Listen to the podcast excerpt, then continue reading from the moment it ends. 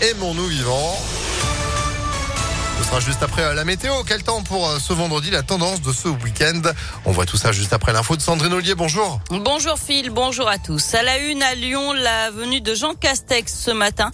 Le chef du gouvernement ira à la rencontre des policiers de la BAC dans le 9e arrondissement, des policiers qui ont été la cible de tirs il y a quelques jours dans le quartier de la Duchère. Le Premier ministre se rendra ensuite à Vénissieux, Vaux-en-Velin et Villeurbanne.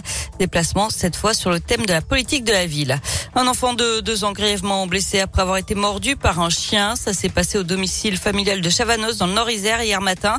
Selon le Dauphiné libéré, la famille avait adopté ce chien il y a quelques mois. L'animal a mordu l'enfant au cou, provoquant une hémorragie qui a pu être arrêtée par les secours. Il a été transporté à HFME.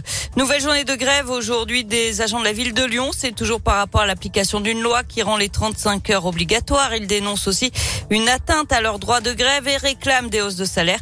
Conséquence de cette grève, il n'y aura pas de cantine ce midi dans 72 écoles de Lyon. Quelques perturbations aussi dans le périscolaire. Et puis attention à cette euh, alerte pollution dans la métropole de Lyon, alerte de niveau 1 déclenchée par la préfecture. Pas de mesures de restriction de circulation. Pour l'instant, les autorités recommandent aux personnes de limiter leurs déplacements et toute activité physique intense. Une exposition choc pour interpeller les automobilistes. Ça se passe au péage de Vienne-Reventin sur l'A7 au sud de Lyon. 32 fourgons accidentés sont exposés sur le bas-côté. Il s'agit en fait des véhicules d'intervention des patrouilleurs qui ont été heurtés sur les routes du réseau Vinci depuis le début de l'année. Des accidents souvent liés à la somnolence des conducteurs ou à l'utilisation du téléphone au volant. Éric Legendre est lui-même ouvrier autoroutier depuis 28 ans à Chana et il fait partie de ceux qu'on appelle les hommes en jaune. Tous les jours, il surveille, sécurise et entretient les grands axes.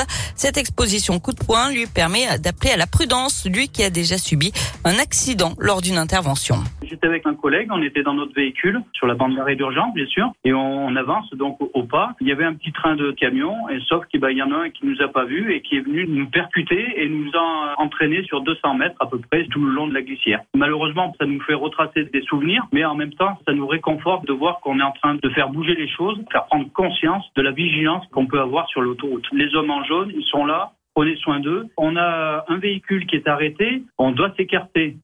Et prudence donc à l'approche d'un fourgon d'intervention. Message d'autant plus important ce long week-end pour ceux qui font le pont avec un peu plus de monde attendu sur les routes. Allez, du sport et du basket et la défaite hier soir de l'Asvel en Euroleague. Privé de quatre joueurs, les Villeurbanais se sont inclinés 73 à 67 sur le parquet de l'Étoile Rouge de Belgrade. Euh, du foot avec de la Coupe de France au programme ce week-end. C'est le septième tour et deux jolis défis pour des clubs de l'agglomération lyonnaise. Demain à 14h, le FC Saint-Cyr Collangeau Mont-d'Or, club de Régional 3 face à Grenoble, club de Ligue 2.